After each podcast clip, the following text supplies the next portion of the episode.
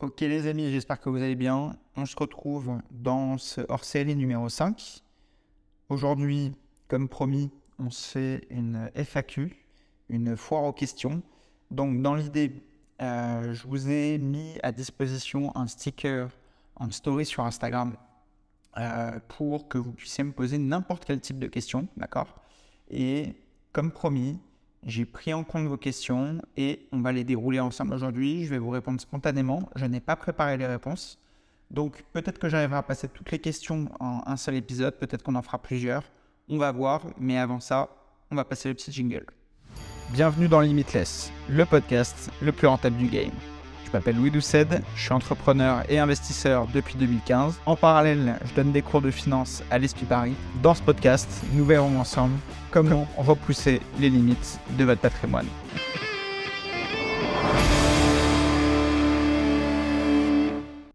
Ok, alors, question numéro 1 euh, par Maxime PRD sur Instagram qui m'a demandé comment j'avais réparti mon portefeuille d'actifs Alors c'est une bonne question. Je vais répondre en deux temps. Je vais parler de ma répartition actuelle et ensuite je vais parler de la répartition que j'ai en tête idéalement. D'accord? Donc, en ce qui concerne la répartition actuelle, je dirais que je suis à hmm, facile 70% en immobilier. D'accord? Pourquoi? Parce que c'est ce qui m'a permis. Euh, en fait, j'ai levé de la dette pour euh, investir dans l'IMO, pour développer mon patrimoine. Et donc, nécessairement, euh, c'est là où j'ai levé les plus grosses sommes. Euh, donc, même en comparant à la valorisation de mes différentes entreprises et à mes liquidités, clairement, l'immobilier est loin devant.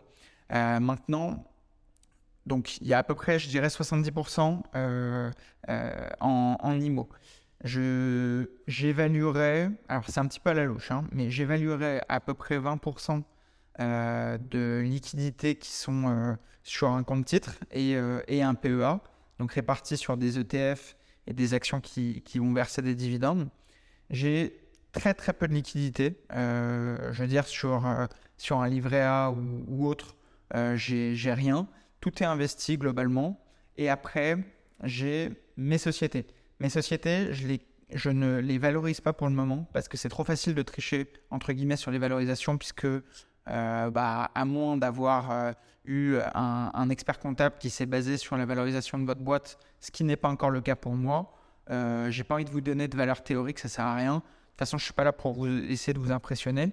Euh, peut-être que c'est des sommes importantes, peut-être que pas. Bref, on verra en temps voulu. Mais voilà, en gros, la répartition de, euh, de mes actifs. Maintenant, euh, quelle, quelle, serait la répartition idéale pour moi? Alors, idéalement, j'aimerais rabaisser l'immobilier à à peu près 30 à 40% de mon portefeuille, d'accord? Avoir une valorisation de ma société qui représente pareil à peu près 30% de mon portefeuille et le reste euh, dans des sociétés cotées en bourse qui génèrent des dividendes, ainsi que des ETF qui génèrent aussi des dividendes. D'accord? Pourquoi cette répartition? Tout simplement parce que quand on est un particulier euh, comme moi au départ, qu'on commence, qu'on n'a pas d'argent, notre seul moyen de développer du patrimoine, c'est euh, bah, tout simplement de lever de la dette et d'investir dans l'immobilier. D'accord? Ça, vous connaissez le, le discours par cœur maintenant. Qu'est-ce que je compte faire ensuite? C'est qu'une fois qu'il y aura du capital qui aura été suffisamment amorti, je compte arbitrer une partie de mon patrimoine. L'idée, c'est quoi? C'est de récupérer de la trésorerie euh, fraîche, entre guillemets, issue de l'immobilier, donc du capital qui aura été créé grâce au paiement des loyers par les locataires qui vont à leur tour payer les crédits, etc. etc. L'idée, ça va être de réutiliser une partie, de le réinjecter dans des, dans des nouveaux apports qui me permettront, enfin, ce qui me permettra de lever encore plus de dettes, d'accord? Et en même temps, d'en sortir une partie et de les injecter sur d'autres classes d'actifs, donc notamment les marchés financiers avec la bourse et des actions type aristocrate qui versent des dividendes sur le long terme. Parce que en gros, ma vision des choses, c'est quoi? C'est de ne pas être trop exposé sur une classe d'actifs. Et donc, un 30%, 30%, 30% me semble correct, d'accord? Parce que, euh, bah voilà, et 10% de liquidité, euh, ça me semble le plus cohérent pour un, comment dire, un, bah, des classes d'actifs qui travaillent les unes pour les autres. Vous voyez ce que je veux dire?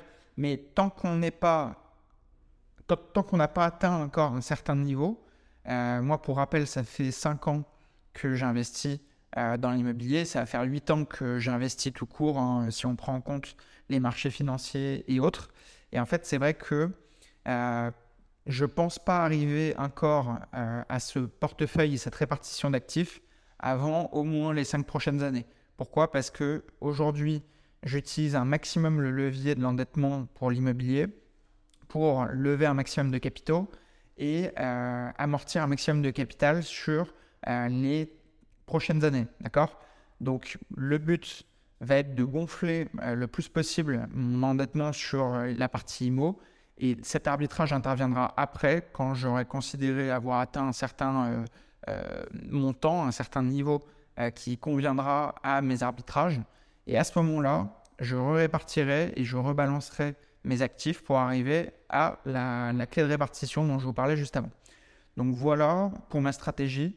Vous avez vu que dans l'idée, il n'y a rien de très novateur. Hein. Si vous suivez euh, les grands investisseurs, etc., bah, globalement, généralement, ils, ils, se répartissent un petit peu comme ça. Le but, en fait, c'est juste de voilà, il faut bien comprendre que quand on, il y a plusieurs étapes dans la vie d'un investisseur. On a l'étape création à partir de zéro. Ensuite, on a la partie euh, arbitrage plus réinvestissement des flux. Ensuite, on a la partie consolidation. Et après, on a la partie, entre guillemets, défensive. C'est-à-dire que moi, je suis encore dans la phase euh, levier maximum, etc. Je suis entre la première et la deuxième phase. Euh, L'arbitrage n'est pas encore intervenu, mais il interviendra. Euh, peut-être sur certains actifs avant 5 euh, ans, peut-être sur d'autres après 5-10 euh, ans, d'accord? On verra. pour autant, la phase de consolidation, c'est une fois que vous avez fait, à mon sens, le deuxième cycle de crédit, parce que je vous l'ai déjà dit, si vous me suivez depuis longtemps, vous avez plusieurs cycles de crédit, d'accord? Vous pouvez emprunter à partir de 18 ans, donc vous avez un premier cycle de 20 ans de, vos 18 à vos 38, et vous avez un deuxième cycle de grosso modo vos 38 à vos 58, et pour les meilleurs, vous aurez même un cycle supplémentaire, peut-être pas sur 20 ans, à moins de le faire avec des sociétés et euh, des associés, mais ça on pourra en parler plus tard. Euh, sachez que vous pouvez emprunter euh, jusqu'à plus de 70 ans. Hein. C'est un mythe de dire qu'on ne vous prêtera pas.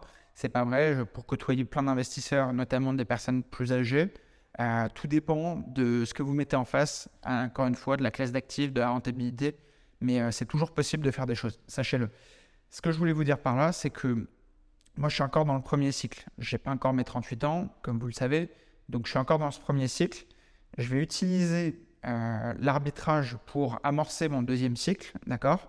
Et au-delà, je rentrerai peut-être dans une période de consolidation où j'arbitrerai à nouveau pour euh, acheter des actifs peut-être un petit peu moins rentables sur le papier, mais avec une valeur patrimoniale qui perdure beaucoup plus et euh, qui aura tendance à faire des plus-values. Mais, euh, mais voilà, si ça vous intéresse d'ailleurs, n'hésitez pas euh, à me dire de développer ce point. On pourra en reparler, en discuter ensemble avec grand plaisir. J'entrerai dans les détails.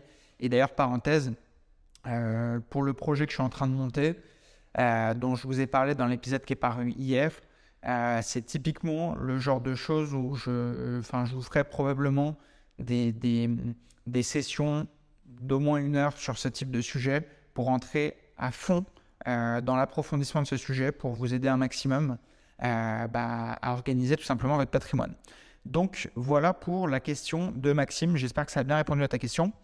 Question numéro 2, qui n'a rien à voir. Alors, Nicolas O sur Insta, euh, qui m'a demandé comment faire pour être plus attractif aux yeux des femmes. Alors, c'est pas un terrain sur lequel on va m'attendre spécialement parce que, bon voilà, euh, évidemment, j'ai mes expériences euh, perso, mais euh, dans l'idée, je parle pas trop de ces sujets-là sur Insta parce que, bon, je pense qu'il y a des gens qui le font mieux que moi. Mais comment être attractif? Bah, À mon sens, en tout cas pour ce qui est de mon expérience, il n'y a pas 40 solutions. Il faut être sportif et gagner de l'argent. c'est triste à dire peut-être, mais c'est une réalité. Entre la période où j'ai commencé, je suis né et euh, je dépendais entre guillemets euh, des revenus de mes parents et des gens qui me prenaient en charge, etc. Bah, j'étais à la fois sans argent spécialement, plus euh, pas du tout. et en fait, étonnamment, étonnamment, j'ai ressenti une énorme différence entre cette période et aujourd'hui où j'ai pas, je suis pas milliardaire, mais j'ai déjà plus de revenus qu'avant et un patrimoine. et évidemment, je suis plus sportif qu'avant. J'ai aussi le, un petit capital notoriété. Et en fait, euh, à mon sens, pour être attractif, il faut développer, euh, il y a différents types de... Il y a différents capitaux à développer. On a le capital financier, d'accord, qui est très important. Il y a le capital notoriété. Il y a le capital physique. Euh, prendre soin de soi, être agréable à regarder, bien présenté, bien s'habiller, etc. Et je dirais le pouvoir qui va parfois avec la notoriété, mais parfois qui ne va pas avec. En fait, si vous arrivez à mêler les quatre, bah, en gros, vous êtes un, vous êtes un des plus attractifs, ce qui fait qu'il n'y aura aucun problème pour attirer, euh, a priori, une personne du sexe opposé. Maintenant, euh, si vous n'avez pas les quatre, ce qui arrive à plein de monde, dont euh, moi typiquement, vous pouvez capitaliser sur, au minimum, l'attractivité du capital, d'accord Et euh, travailler éventuellement sur le pouvoir, parce qu'à un moment donné, le capital donne du pouvoir, et au passage, le sport, je suis désolé. Euh, pour un homme, c'est facile, je trouve, d'améliorer sa condition en faisant du sport, en étant, euh, en prenant soin de soi, etc. Globalement, on peut facilement s'améliorer. Alors, on n'a pas les artifices dont bénéficient les, les, filles avec le maquillage, etc. Mais globalement, euh, un corps d'homme, si il est sportif, euh, ça change directement tout son apparence physique. Il suffit de regarder euh, des photos, un simple exemple, hein, mais d'un Cristiano Ronaldo quand il était jeune, etc. Bah forcément, en fait, entre jeune et aujourd'hui, avec et à la fois de l'argent, un corps ultra sportif, etc., bah, c'est c'est évident qu'il attire un peu plus les femmes et il y a des milliers d'exemples comme ça. C'est que le, sport euh, améliore clairement la condition physique et l'argent vous aide à mieux vous habiller, prendre soin de vous, mieux vous alimenter, etc. Et tout ça bénéficie forcément euh, à faire travailler votre attractivité. Donc, euh, donc voilà. Pour répondre à cette question, je ne vais pas rentrer beaucoup plus dans le détail parce que, encore une fois, je ne suis pas beaucoup plus légitime que ça. parce qu'en dehors de mes expériences perso, j'ai jamais suivi de, de personnes pour leur donner des conseils, etc. Mais voilà ce que je peux te répondre. Alors, on a Mathilde, Mathilde P sur Insta, qui m'a dit par où commencer si on gagne 2000 euros par mois? Alors, 2000 euros par mois, euh, c'est à la fois pas beaucoup et à la fois suffisant pour, euh, pour commencer. C'est-à-dire qu'avec 2000 euros par mois, tu peux à peu près lever, je dirais, 140 000 euros de dette, à peu près, euh, en fonction des taux, etc., des durées. Mais globalement, à peu près, tu peux euh, commencer à investir. Dans l'idée, ce que je ferais, c'est tout simplement de commencer par un projet qui représente à peu près la moitié de ma capacité d'emprunt, euh, donc pas la totalité. C'est une erreur euh, de beaucoup de débutants de se mettre au taquet de, leur capacité pour une première acquisition. Et dans l'idée, voilà, si, si par exemple la capacité d'emprunt c'est 140, bah, pourquoi pas essayer de chercher un projet aux alentours de 70-80 comme ça, on a encore de la marge euh, et on peut refaire une opération derrière. Ensuite, bah, qu'est-ce que je ferais C'est tout simplement, je me forme sur les bases euh, de la fiscalité, euh, de comment obtenir un financement, les différents points à savoir quand on achète un bien immobilier qu'on veut le mettre en location pour maîtriser les différents types de baux, etc. Bref, j'y vais pas à l'aveugle, ça c'est sûr à 100%. moi, je vous ai souvent dit que j'ai pas fait de formation type avec des coachs euh, comme on peut voir sur les réseaux, Internet, etc. Et pour autant, j'ai quand même fait mes études dans le domaine de l'immobilier, avec un master, etc. Donc je savais de quoi je parlais. C'est pour ça d'ailleurs que je me suis permis d'éviter le type de formation. Maintenant, si vous êtes euh, aujourd'hui, je sais pas, euh, j'en sais rien, faites un métier qui n'a rien à voir, c'est quand même très très très important d'apprendre à faire les choses parce que la moindre erreur coûte très cher en immobilier. Et, et voilà. Et en fait, plutôt que de radiner sur euh, quelques centaines d'euros, et euh, au passage, je vous en parle, euh, ce que je suis en train de lancer, c'est, on parle même pas de centaines d'euros, c'est quelques dizaines d'euros. voilà, à un moment donné, il faudra faire un arbitrage et réfléchir à quelle est la meilleure solution pour vous. Mais, mais voilà, je vous, Je vous en reparlerai encore une fois plus tard. Mais je suis en train de vous préparer un truc pour la communauté. Je pense que vous n'êtes pas prêt. Et si vous me suivez depuis longtemps, je pense qu'on est vraiment de très très loin sur bah, le meilleur, la meilleure synthèse de tout ce que j'ai pu faire jusqu'à présent en prenant en compte toutes les erreurs qui ont pu être réalisées par le passé, parce que évidemment, ça n'existe pas un taux de satisfaction à 100%. Euh, et j'ai pris en compte toutes les remarques que j'ai pu avoir. Euh, j'ai pris en compte tous les points positifs. Et je suis en train de vous faire une synthèse de tout ça. Euh, et quand ça sortira, je pense que ça va, ça va faire mal. Ça va faire très mal. Et le but, c'est de bah voilà, vous aider à vous propulser dans, dans vos ambitions. Et c'est la continuité de, de Limitless. Donc, donc voilà, mais bon, je vous en reparlerai. Donc pour revenir à par où commencer, bah, moi, je te dis, l'immobilier, l'immobilier, deux possibilités. Soit tu commences, tu, tu achètes ta résidence principale et tu fais un achat-revente parce que tu achètes quelque chose où il faut faire beaucoup de travaux. Euh, tu fais des travaux, tu revends. Maintenant, dans le marché actuel, avec les taux qui augmentent, etc., il faut bien maîtriser ton opération parce que tu n'es pas à l'abri que les prix baissent dans certaines zones, etc. Donc, à mon sens, c'est pas forcément le plus judicieux, en tout cas à cette période. Euh, alors que sur du locatif, peut-être que les prix baisseront aussi, c'est pas impossible, mais en revanche, euh, pour avoir fait un mémoire sur le sujet quand j'étais euh, encore à l'ESPI, les, les, prix des loyers ne sont pas corrélés au prix du mètre carré, d'accord, à la vente, et donc généralement ils ne baissent jamais, généralement. Maintenant, il peut toujours y avoir des exceptions, etc. Mais même si vous avez euh, un prix de votre bien qui est amené à diminuer de 10%, si vous ne mettez que 5 à 10% d'apport sur votre acquisition, au final, simple, vous prenez, admettons, 10 000 euros, ce qui vous permet d'acheter un bien à 100 000, d'accord Vous avez emprunté 90, bah, au bout de 10 ans, 20 ans, une fois que le bien est payé, euh, même si le bien ne vaut plus que 90, bah, comme vous aviez mis que 10 au départ, vous avez quand même créé 80. Voilà.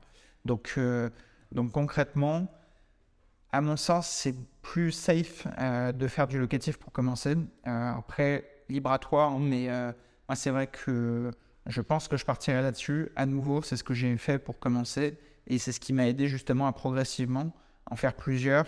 et peut-être que, qui sait, j'aurais fait une très bonne opération sur un achat-revente, mais tant que c'est pas fait, je peux pas vous le dire.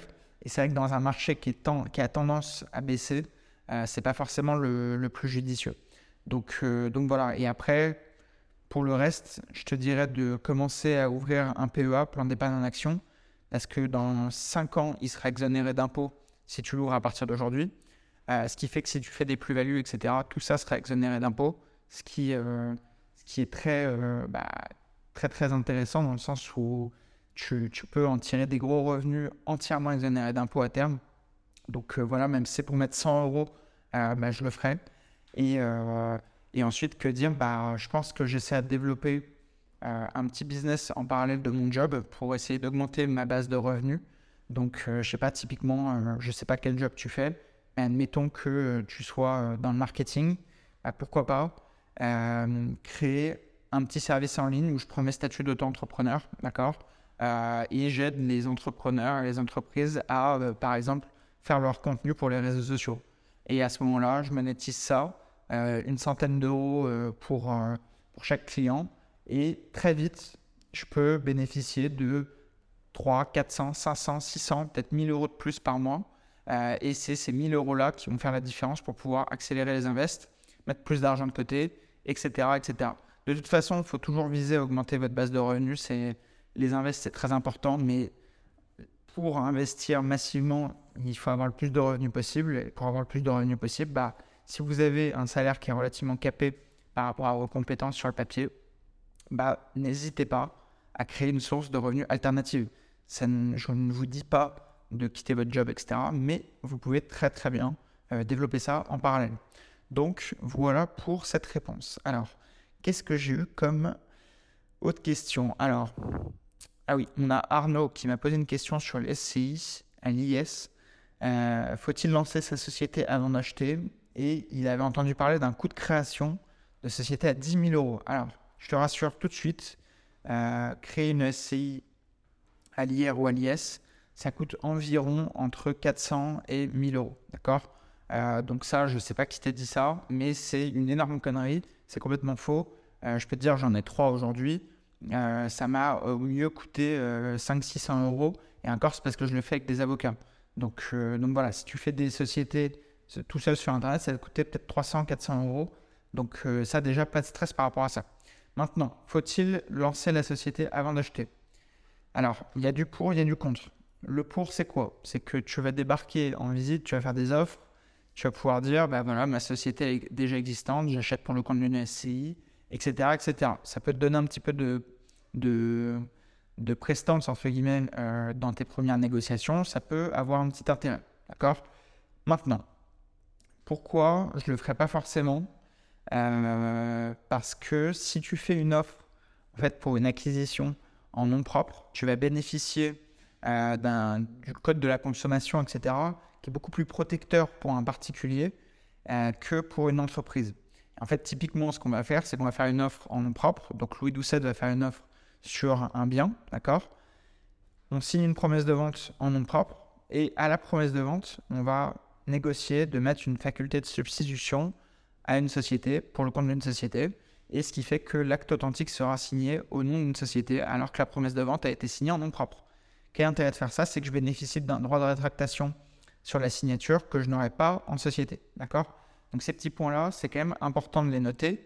Et vous voyez bien que ce type de point, bah, si on ne l'a jamais appris, on ne pourra pas le deviner tout seul. Et euh, pour autant, ça peut vous aider à ne pas faire des conneries, vous aider à pouvoir changer d'avis si vous êtes emballé trop vite sur un invest et qu'au final, vous vous rendez compte que euh, ça ne correspond pas à, ce que, enfin, à vos attentes, etc., etc. Donc, pour répondre à ta question, bah, avoir ce que tu préfères. Tu peux aussi créer une société et quand même euh, utiliser euh, le nom propre pour signer au départ et ensuite bah, tout simplement basculer pour ta société pour, pour tout simplement signer ton acte authentique. maintenant, si j'étais à ta place, je ne créerais pas forcément la société immédiatement. J'essaierais de trouver un bien parce que qui dit société dit bah, un compte bancaire. Qui dit compte bancaire dit des frais, puisque tu n'es pas en particulier, un compte courant, c'est payant pour une société. Pour vous donner un ordre d'idée, moi je suis au CIC aujourd'hui. Euh, je crois que mon compte bancaire de SCI doit me coûter environ 20 euh, ou 30 euros euh, par mois. Donc c'est relativement cher, 360 euros par an. à ça, tu vas ajouter tes honoraires de comptable. Et en fait, si tu veux, pourquoi je te dis de ne pas forcément le faire tout de suite, c'est que si tu mets 2-3 mois à trouver un bien parfait, bah, ça ne sert à rien de payer un compte bancaire pour rien pendant 3 mois, alors que en soi, euh, tes statuts, tu peux les avoir très rapidement. À la limite, tu peux commencer à faire tes statuts et tu les déposes une fois que tu as vraiment euh, au moins trouvé la ville qui te plaît. Et euh, à la limite, tu attends d'avoir le bien qui correspond exactement à tes attentes. Donc, euh, donc voilà, mais ça, tout ça, c'est pareil. j'en parlerai beaucoup plus dans, euh, dans ce, que, ce que je suis en train de lancer. Et, euh, voilà, je pense que typiquement, c'est le genre de choses qui pourra vous aider très très concrètement. et en ce qui concerne les coûts de création, bah, donc, bon, ça je te dis, répondu, hein, c'est surtout pas 10 000 euros. Je vois pas de, à quoi faisait allusion la personne qui t'a dit ça. Donc voilà, qu'est-ce que j'ai eu comme autre question? Euh, j'ai eu JLS sur Insta qui me dit possible de faire deux acquisitions en même temps, euh, sachant que aujourd'hui il a déjà, il est à sa cinquième acquisition. Alors, en soi, c'est possible. En soi, c'est possible. Euh, qu'est-ce que ça veut dire? Ça veut dire que, bon, j'explique au public, c'est-à-dire que globalement, tu vas aller voir deux biens différents qui te plaisent, tu signes deux promesses de vente enfin plus ou moins simultanées, tu vas voir les banques sans dire que tu es en train de financer un autre bien en même temps. Et tu essaies de faire passer euh, bah, les deux financements au même moment, comme ça, tu n'as pas besoin de déclarer euh, aux banques euh, que tu es en train de faire une autre acquisition, etc. etc. C'est border. c'est, à, à, ma connaissance, c'est pas interdit, mais c'est quand même border. Les banques n'aiment pas trop ce genre de choses. Donc en fait, je viens de te dire, si tu le fais, fais-le pour un truc qui en vaut vraiment la peine. maintenant, sachant que je confirme encore une fois que même en 2023, même avec les taux qui ont augmenté, etc., ça ne m'a jamais bloqué pour le moment et ça fait quand même 5 ans que je fais des investissements tous les ans Euh, j'ai jamais été bloqué par l'histoire de capacité d'emprunt, des taux, etc. Donc, à la limite, moi, je, suis plus de l'école de jouer franc jeu. Euh, de toute façon, enfin, je te dis, sauf si tu as deux grosses opportunités pile en même temps, etc. Mais encore, moi, je le déclarerais quand même à la banque parce que ça te ferait. En plus, ça te crée un statut d'un mec qui est vraiment un tueur euh, et qui va pouvoir justement euh, amener beaucoup d'argent à la banque grâce à ses acquisitions, ses investissements qui fonctionnent, etc. etc. Donc, voilà. Je te conseille pas forcément de faire ça. Maintenant, je connais des gens qui l'ont fait, ça s'est très bien passé. J'ai pas eu d'expérience de personnes qui l'ont fait euh, où ça s'est mal passé, mais voilà. dans l'idée, c'est un petit peu border. Tu as une cartouche à utiliser une fois. c'est ce qui, ce qu'il faut bien avoir en tête, c'est que la banque, euh, une fois qu'elle a compris que tu t'es foutu sa gueule quand tu as fait la première acquisition comme ça, bon, euh, peut-être qu'elle aura du mal à te refinancer les prochaines fois. Donc voilà, est-ce que c'est une vision court terme ou long terme? Je te laisse réfléchir. Mais, mais voilà pour répondre à ta question. Euh, qu'est-ce qu'on a eu ensuite? On a Charles euh, qui me demande, Charles D, qui me demande recommencer à zéro en 2023. En gros, qu'est-ce que je ferais? Alors, alors, alors, bah, en fait, ça va se rapprocher un petit peu de ce que j'ai dit tout à l'heure pour euh, c'était Mathilde, je crois. bah, dans l'idée, je, commence, en fait, à la limite, non. Je, je vais vous dire, voilà. Je commencerai par de l'immobilier, ça c'est sûr à 100%. Je ferai un investissement. Euh, pareil, j'utiliserai pas plus de la moitié de ma capacité d'emprunt euh, et j'investirai le plus rapidement possible. Donc ça, quoi qu'il arrive, même si vous avez des taux qui sont plus élevés que quand j'ai commencé, vous avez des prix qui tendent à la baisse, euh, chose que je n'avais pas du tout quand j'ai commencé. Moi, j'avais plutôt les prix qui, mois après mois, augmentaient. Donc ça te mettait aussi dans une mauvaise position. donc, il faut bien avoir en tête qu'avant de se lancer, il faut évidemment des connaissances, maîtriser un peu le sujet. Donc, je, commencerai par me former, euh, au moins pour avoir les, bases, euh, comprendre comment ça fonctionne, ne pas euh, laisser des grosses infos de côté, parce que avec le recul, je sais que si je devais tout reprendre depuis zéro, il me faudrait quand même un socle de connaissances pour pas faire des conneries. Parce que, en fait, avancer sans connaissances, c'est peut-être un moyen d'économiser un petit peu d'argent, mais si ça ne marche pas, ça va vous faire perdre beaucoup de temps. Donc, donc voilà pour commencer. Ensuite, Investimo, moitié de ma capacité d'emprunt. Euh, je chercherai du rendement minimum 8-9% euh, dans une zone que je trouve attractive. Euh, je n'irai pas forcément essayer de chercher du 15%, même si ça existe dans des zones rurales, etc. Je viserai quand même une zone où il y a une attractivité en termes de mètres carrés, de population, un réseau de transport relativement intéressant pour avoir une attractivité économique et faire en sorte que, a priori, l'appart soit dans une zone qui est euh, pérenne sur la durée. Parce qu'il ne faut pas oublier que tu n'empruntes pas pour euh, deux ans, tu empruntes généralement pour 20 ans. Donc ça, c'est un truc vraiment très très important à mon sens à prendre en compte quand tu souhaites euh, bah, commencer à investir. D'accord? Donc ça, premier point. Deuxième point, qu'est-ce que je ferais Exactement ce que j'ai dit avant, j'ouvrirais un PE. pourquoi? C'est que ça va te permettre de prendre date. Si tu prends date aujourd'hui, c'est-à-dire que dans 5 ans, ton PEA sera exonéré d'impôts. J'ai vu passer au cours de mes différents jobs et de, des différents euh, clients que j'ai pu conseiller avec mes sociétés, j'ai vu passer des gens qui avaient euh, plus de la soixantaine et qui avaient des grosses sommes sur des PEA parce que, en gros, il faut savoir qu'un PEA, tu as 150 000 euros euh, au maximum de dépôt. à ma connaissance, ça n'a pas bougé, c'est 150 000 de dépôt au max. Mais par contre, si au fil des années tu as investi correctement cet argent, etc., bah, moi j'ai vu passer des gens qui avaient des 500, 600, 700, 800 000 euros sur un PEA et tout ça est exonéré d'impôts. C'est incroyable.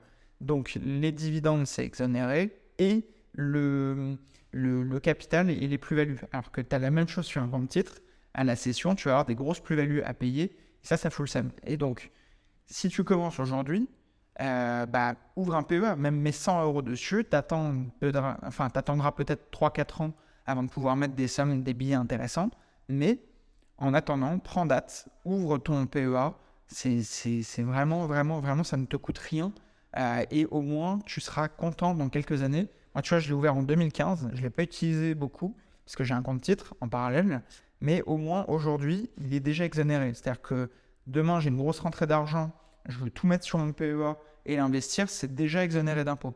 Pourquoi? Parce qu'en 2015, je me suis chauffé. Et j'ai fait la démarche. Ça m'a pris une heure un samedi matin pour aller signer à la banque les papiers et terminé. Aujourd'hui, tu peux même le faire en ligne. donc, bref, ça, c'est un truc, je le ferai direct. ensuite, qu'est-ce que je ferais? Bah, Pareil, je réfléchirai aux compétences que j'ai, que je maîtrise, pour lancer un business euh, en parallèle de mon job. Parce que même si tu gagnes des bons revenus, etc., on ne gagne jamais assez d'argent tous les mois. Et plus tu veux développer du patrimoine, plus il va te falloir des revenus et des flux récurrents qui rentrent dans ta poche. Donc, admettons que tu as un salaire euh, aux alentours de 2005-3000 euros de cadre. Euh, bah, c'est très facile, honnêtement, de créer un complément de revenus entre 100 et 1000 euros tous les mois grâce à des services que tu peux vendre en ligne euh, en fonction de tes compétences. Vous savez, il y a des énormes clichés sur euh, les trucs de formation, de vente de services en ligne, etc. Mais en soi, si vous, exécutez votre service correctement, si vous n'arnaquez personne, euh, il n'y a pas à rougir de fournir des services. Moi, j'ai travaillé longtemps avec des graphistes, avec des personnes qui me faisaient mes vignettes sur YouTube, etc. Je veux dire, oui, en fait, ils vendent leurs services en ligne, mais est-ce que c'est du vol? Bah non, au final, ils me produisent ma vignette, je suis content. Euh, moi, en tant qu'entrepreneur, bah, je, leur paye une facture. Eux, ils sont rémunérés pour le temps qu'ils ont passé sur ce travail. Et, voilà. Et, en fait, tout le monde est content dans l'affaire. Et typiquement, bah, vous avez, euh, admettons, une compétence qui vous permet de vendre vos services à environ 100 euh, ou 200 euros par mission. Il faut trouver que 5 clients dans le mois pour arriver à 1000 euros. Et ces 1000 euros, si vous n'en avez pas besoin pour vivre, bah, vous pouvez tout de suite les épargner tous les mois. C'est-à-dire que vous faites ça x 12, ça vous fait 12 000 euros par an. En 5 ans, ça vous fait. Euh, euh, ça commence à être une somme pas mal, ça vous fait 60 000 euros. Ces 60 000 euros, s'ils ont été investis chaque année correctement, etc., peut-être qu'en fait, dans 5 ans, ça ne sera pas 60, mais 90, et ainsi de suite. Et en fait, dans 5 ans, vous pourrez utiliser cette somme pour les injecter dans 10% d'apport. Vous pouvez peut-être lever entre 700 et 800 000 euros euh, de prêt pour faire des acquisitions, etc., etc. Bref, il y a toujours, toujours, toujours, toujours des choses à faire. Euh, même si vous êtes dans une situation de confort parce que vous avez un bon poste, etc., euh, ne vous reposez pas sur vos lauriers. Je connais beaucoup trop de gens qui gagnent bien leur vie, qui ne comptent que sur leur job et qui risquent d'avoir des désillusions plus tard. Et malheureusement, j'ai déjà vu ça plein de fois autour de moi.